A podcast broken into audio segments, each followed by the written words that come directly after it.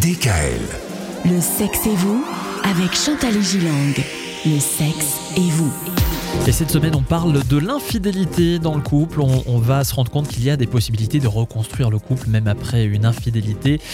On parlait euh, notamment d'une aventure extra-conjugale isolée. On disait que c'est aujourd'hui de moins en moins souvent une cause de, de divorce ou de séparation. Par contre, c'est quand ça devient habituel que c'est un petit peu plus compliqué. À, à partir de quel moment d'ailleurs, Chantal, est-ce qu'on peut vraiment parler d'infidélité? Exactement. Est-ce que l'infidélité, c'est nécessairement avoir des relations sexuelles avec quelqu'un d'autre que la personne du couple? Je pense que l'infidélité commence déjà dans l'imaginaire et les fantasmes que l'on peut avoir. En réalité, convoiter en douce euh, sa voisine ou, ou- ou son collègue de bureau, est-ce que c'est déjà un début d'infidélité? Eh Oui, c'est une vraie question ça. C'est une vraie question. Et alors? Ça l'est ou pas?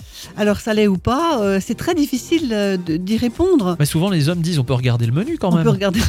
oui. Oh, voilà, vous voyez. L'infidélité est-elle surtout liée aux sentiments que l'on développe pour euh, quelqu'un d'autre? Ou commence-t-elle nécessairement par euh, des relations sexuelles extra-conjugales? Moi, j'ai envie de dire que les sentiments sont sans doute encore plus compliqués à gérer que d'avoir un, un petit passage à l'acte sexuel avec la voisine. Parce qu'à la limite, on se dit un petit passage à l'acte, hop, c'est fait, on est Hop, content, on a eu fait, ce on qu'on voulait, content. Et on passe à autre Et chose. on retourne chez soi, un vaguement culpabilisé, Ouais. euh, mais ça se termine comme ça. À partir du moment où il y a des sentiments, Ouais. c'est là où les choses se complexifient.